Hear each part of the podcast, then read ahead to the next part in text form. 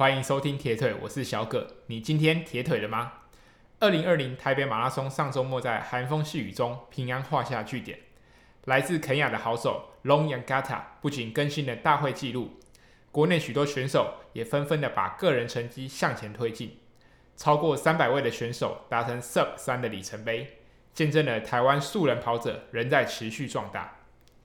这一集的节目。邀请到同样身为素人跑者的代表小朱朱莹莹，上周在台北马拉松以两小时五十六分四十九秒打破个人最佳成绩。这一集一起来听听看是什么样的原因让跑步与小朱结下了缘分，以及了解小朱如何在忙碌的生活中维持训练，在马场上创造佳绩。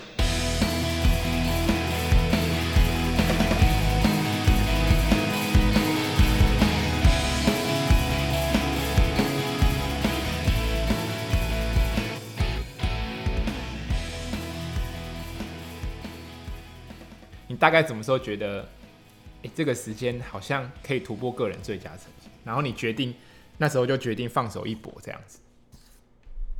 欸，其实我没有想很多，因为主要是我跑到一半肚子不舒服，然后后来也没想太多，就想说就就尽力就尽力去跑。对，那我也是到终点才才知道，欸，就有破一分钟，到终点才知道，因为我没有刻意去注意我的那个表的时间。对，比赛之前，你有给自己设定什么样的目标吗？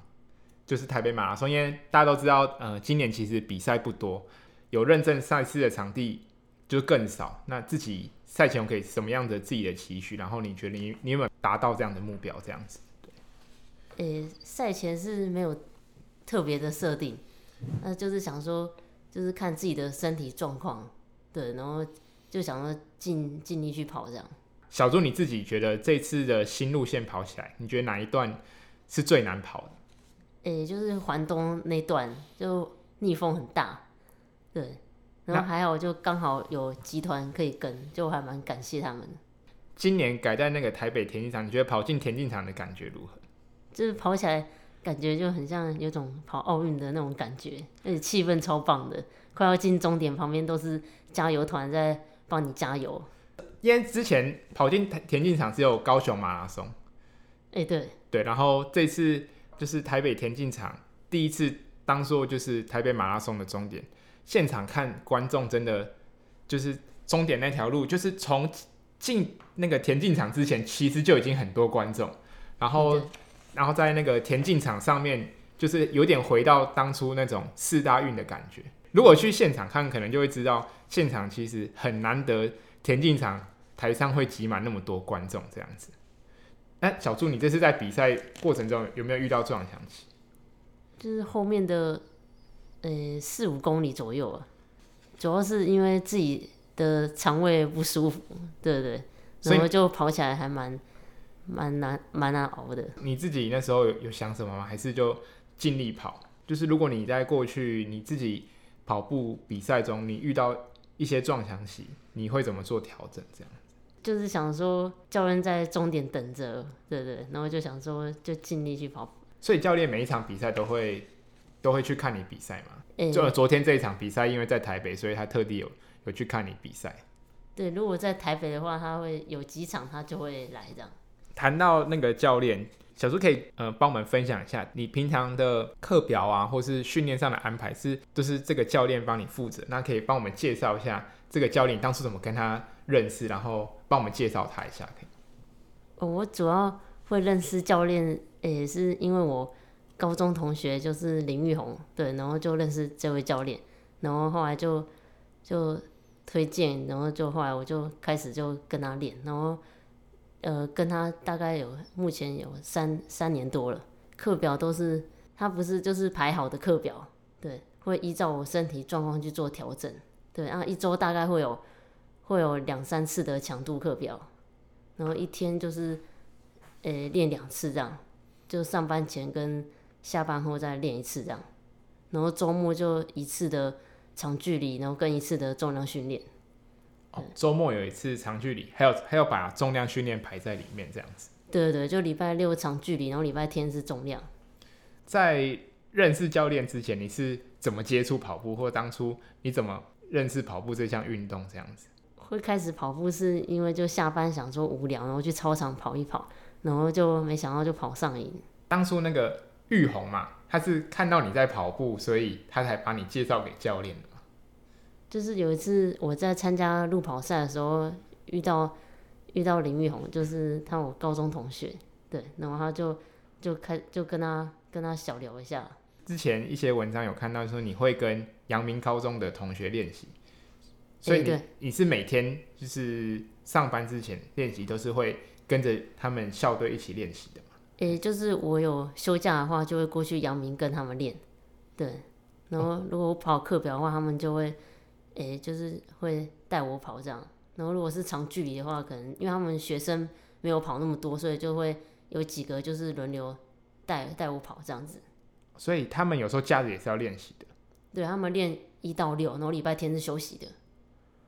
所以一到六，所以你就是可能礼拜六早上才有机会去过去跟他们练习。一个礼拜像每天，如果不是有强度课表，也是早上晚上都会各跑一次嘛。哎、欸，对，就平常会练练两次，然后周末就就练一次这样。平常你轻松跑大概都怎么跑，或是怎么安排？哎、欸，轻松跑大概因为平常，对大概都跑多长？呃、欸，平常的慢跑大概十二到十六这样，对。所以你一天就可能跑二十四公里。如果早轻松跑的话，可能早上跑一次十二，那下午的话就是下班之后再跑一次十二这样子。对，就一天会有二二十几或二十这样。对，如果呃、欸、平常大概是月跑量是六百多。哦，六百多。对对对。所以。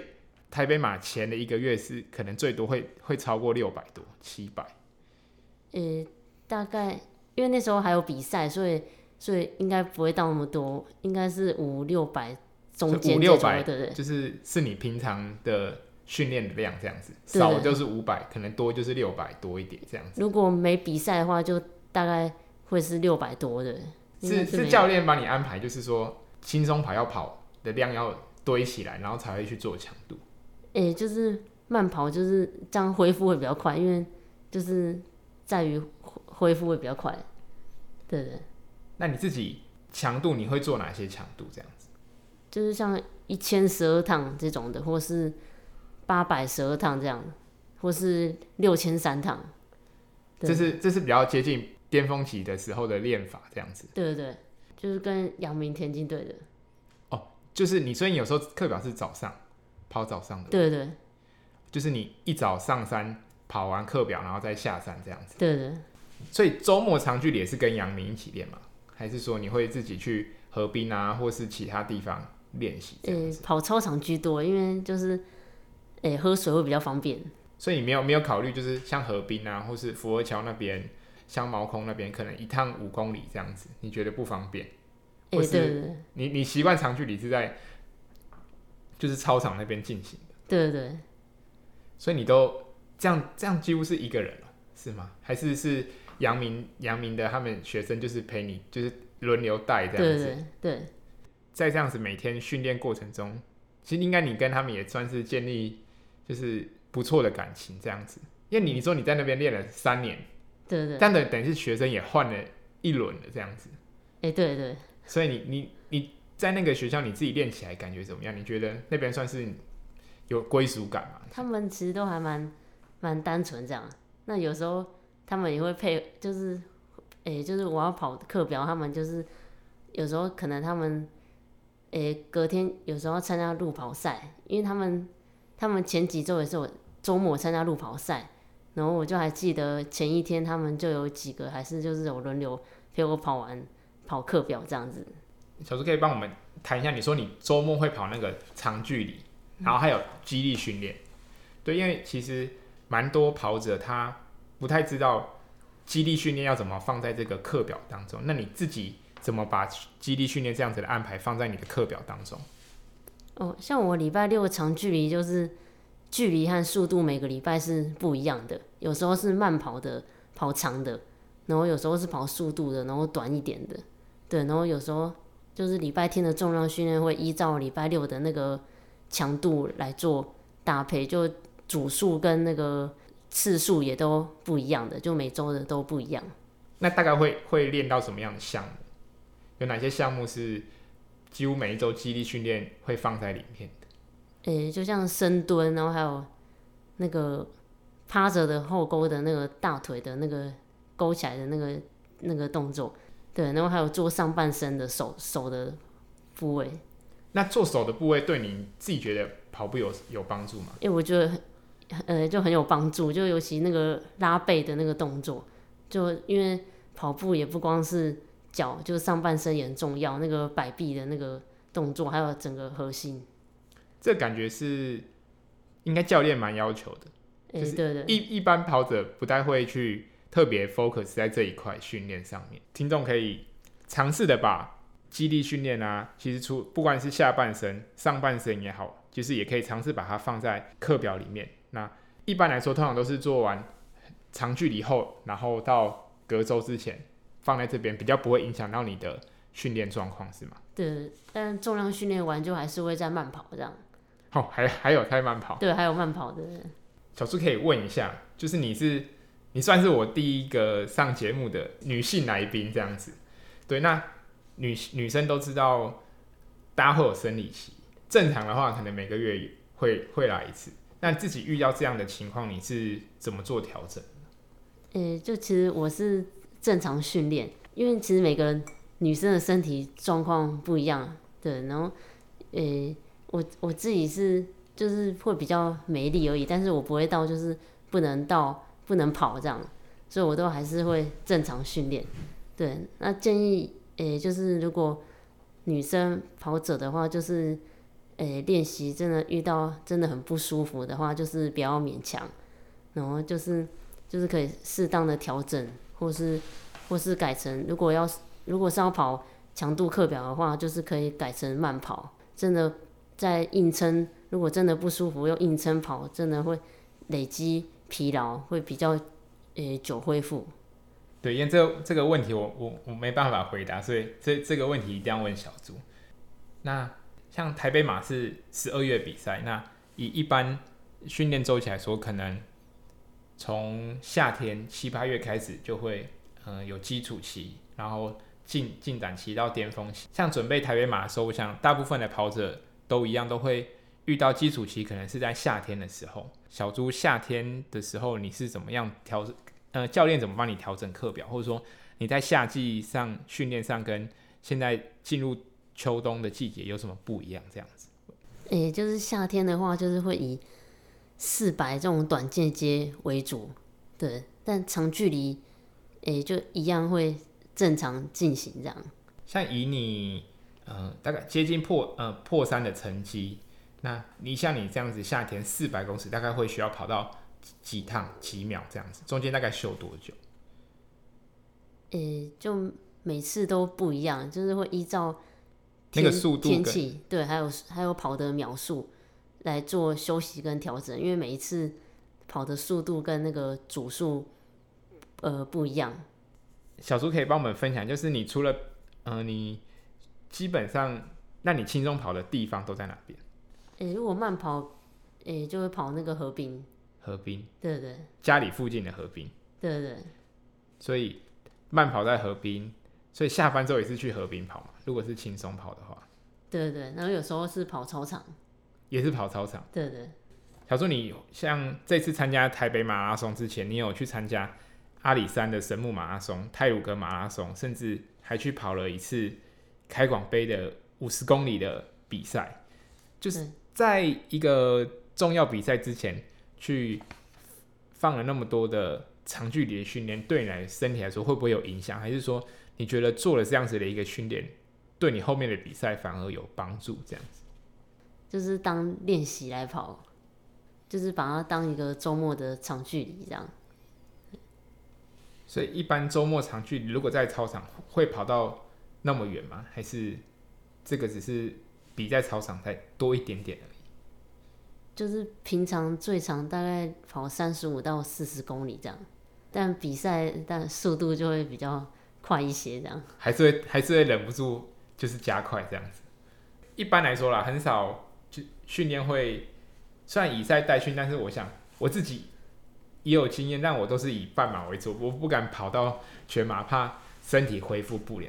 那小小猪你是就是那么多里以赛代训，那你是怎么样恢复身体？或者你平常做完质量课表，你是怎么样让身体可以调整好状况，进入到下一次的课表当中？诶、欸，就是我会去泡泡水，就是游泳池的那种冰水，然后跟温的，然后交替这样。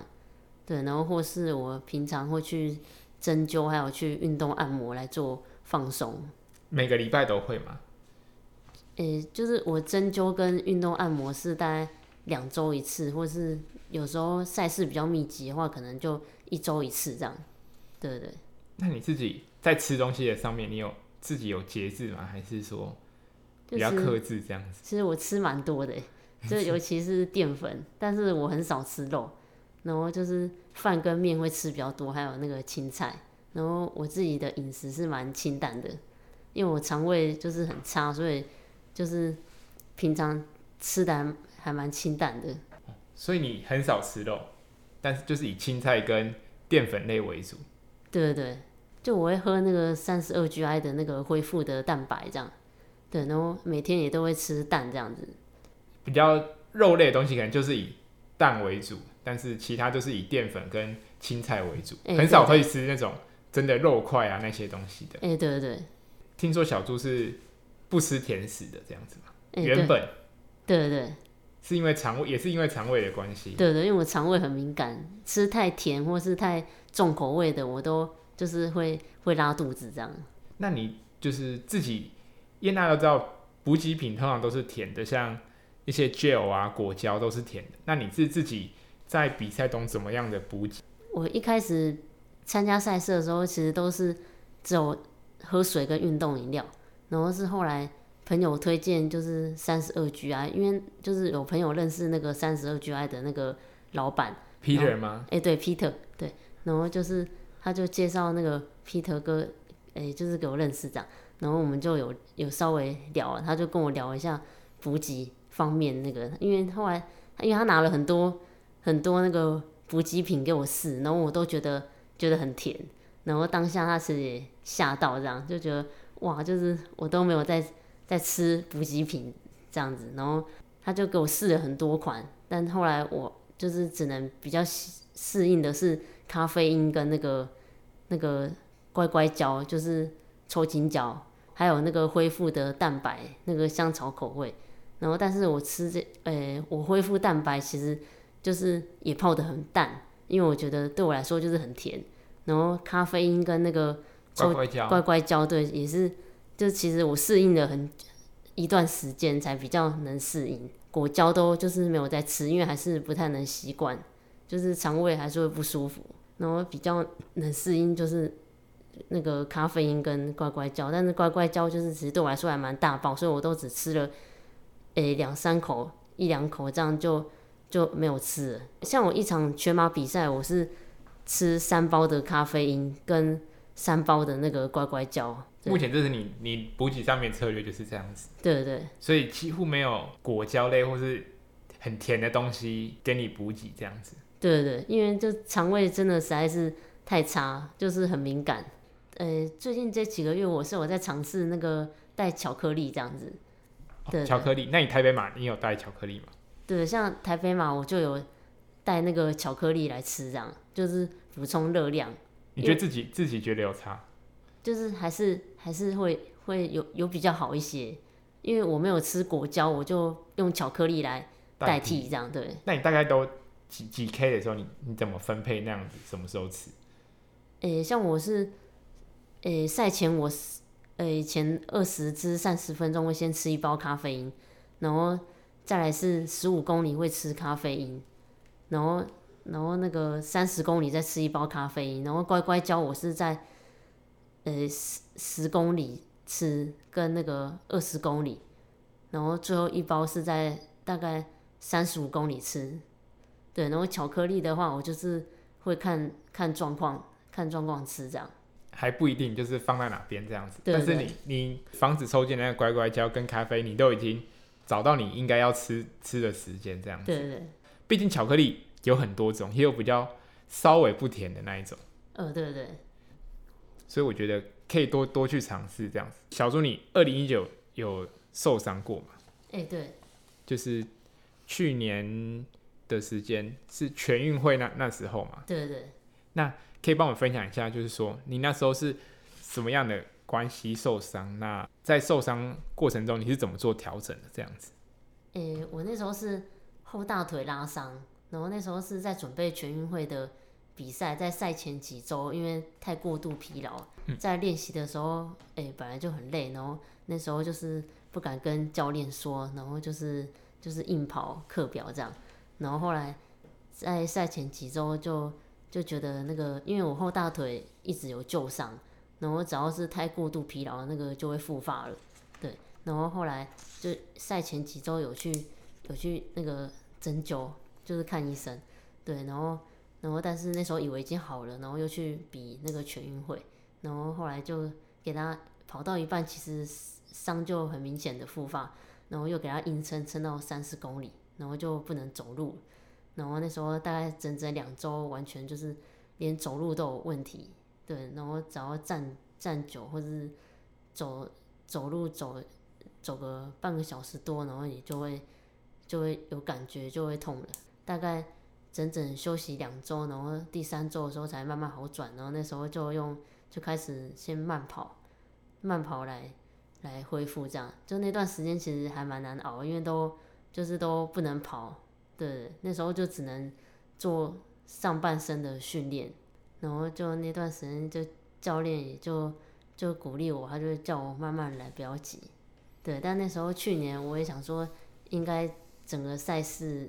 到年底赛事都都已经报销了，对，就想说台北马应该也不能参加，但后来就想，哎、欸，慢慢慢慢，哎、欸，开始恢复的时候，就是有伤也慢慢好转，对对。也很幸运，去年台北马还可以跑出国内女子第一的成绩，这样子。对，就还蛮幸运的。帮我们分享一下，就是说你在受伤过程中复健，你学到最多的是什么部分吗？或者说，就是因为我算是就是比较不敢诶、欸、说出来的，就是有有事不太敢不敢说，又怕教练会会会失望之类的，就是然后就不敢说，然后就是等到比事情严重了才才敢说出来。那那时候你全运会算是比到一半就等于是没有完赛嘛？哎、欸，对对对，那时候教练看到你，他有说什么？他有责备你啊，还是说他反而鼓励你这样子？哎、欸，他他反而鼓励我。当当下其实我是我是爆哭的状态，就是就是很难过，我就觉得很很对不起教练的，就是觉得努努力了那么久，就确实弃赛。但教练就是就是也就鼓励我，然后他还安慰我。那教练最常最常怎么鼓励你？训练上其实他是就是很严格，但是其实私底下就是就是很亲切啊。当初为什么嗯跟了这个教练一跟就跟了三年多这样子？诶、欸，就是我也完全没有想到诶，因为我原原本也想说会不会不适应，然后就是三分钟热度这样，就我没想到一跟就转眼间已经三年多了。对对对。所以跟教练之前跑步没有什么。科学化的训练，没有人帮你开课表。在我还没跟教练前，我都是自己自己随便跑，想到什么就跑什么，然后就是也没有在慢跑之类的，就是就是平常想到什么就突然跑感来了就就就跑了这样。就是状况好就跑快一点，哎，状况不好就跑慢一点。对，就练习的时候还蛮随性的。但是认识教练后，就是他就是先从我的慢跑开始教，就是因为我平常没有在慢跑。然后他就说慢跑很重要，然后就是因为有助于就是就是恢复啦，对对，就是因为不是每次都一直在跑快的，他就就说那个慢跑是在于就是恢恢复，对。跟了教教练三年多了，你觉得改变你最大部分是在哪哪个地方？或是你从教练身上学到最多的是哪个部分？这样子。像在我我都会遇到一些问题，然后我就会去。请教他，然后教练就会给我很多的的建议，对，就带给我很多的帮助。二零哎破三是二零一八年对不对？对。二零一八那个大阪马拉松。大阪马拉松的时候。对。就是你那时候第一次破三。对。那破三其实算是素人跑者一个蛮大的一个门槛。如果练过人可能就知道，他需要天时地利人和达到这样的一个成就。那小猪，你当初也为了这个目标努力，其实蛮久的，对不对？诶、欸，对，蛮蛮蛮多比赛你都想尝试，但中间有几次没有突破成功。对，对，可以帮我们分享一下大阪马那那一次出国比赛的一些过程。诶、欸，那次是我第一次去去日本，然后但那时候就想说，也没有，诶、欸，也没有特别就是设定要跑三小时内，就想说，因为天时地利人和嘛，因为也怕会有状况。跑之前就是其实还蛮兴奋，但又很很紧张。但他们那个日本那个赛道真的还蛮好跑的，然后就是跑在市区这样，然后天气很冷，但是就是干冷，就是不像台湾那么的潮湿这样。对对，那那次就是其实跑到后后段的时候，因为太过紧张，然后在四十公里的时候，最后两公里要去拿水的时候，就是没有注意到后方的跑者，然后我就。被绊倒，然后就跌倒，然后那时候就想说，想说，呃，完了，然后就想说，哎、欸，那时候其实还好是擦伤，我就赶快爬起来，因为那时候想说，就为了要破三嘛，然后就就想说，哎、欸，因为也只有擦伤，也我就还还可以跑这样，然后就是到终点看到，哎、欸，两小时五十七，以为会感动到流泪，就就是心情还蛮平静的，对对对。当初怎么会想？为什么会选择大阪马拉松来作为你这次的比赛？这样子，嗯，因为有很多跑友就推荐说，诶、欸，就是大阪很好跑，加上天气我觉得还蛮适合我，因为就是因为我其实是还蛮怕冷的，对，然后因为原本是我考虑到要去东京，因为东京听说又更冷，然后我可能就不太适合，所以我觉得大阪可能会比较适合我。然后那次去的时候还蛮幸运，温度是在。大概十二到十五度，然后对我来说是刚刚好的。那一次比赛之前，你有尝试过，就是破三这个目标，你埋了埋了多久这个愿望？诶、欸，因为一开始课表上也没有特别，特没有特别针对破三去下去练习这样子。诶、欸，对对对，教练没有说这是为了破三这样子，他就是开什么课表你就跑什么课表这样子。对对对，大概。大概两两三次左右，就那时候也很感谢那个将，就是因为他就想要带我破三，然后就是他就是也很很感谢他，对对，就他愿意这样子牺牲他自己的那个时间，然后就是带我跑这样。虽然当那时候就是没有达成。那你是怎么跟将那时候，就他怎么知道你想要破三这件事情这样子？我们会认识是在那个中正纪念堂，因为他之前就是也常常跑中正纪念堂那边，对，然后就他就自己诶、欸、私讯就给我，就说就说他想要带我跑这样子。破三这件事情就是放在你的小小的目标里面嘛？你有曾经有想过你有可能有一天会破三这样子？诶、那时候是完全没有没有想到，因为就觉得。就是感觉还还蛮难的，但那时候就是刚开始在跟教练练的时候，就是他有跟我说，就是练习是要慢慢来的，就是不会马上就有成效，就是需要时间的。